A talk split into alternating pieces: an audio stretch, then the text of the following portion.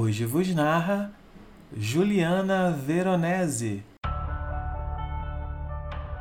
Profundidade é o que não deixa minha atenção fugir das nossas conversas. É uma alma cheia de história. É entender que sentimentos não se constroem às pressas. É o que impede de desaparecerem certas memórias.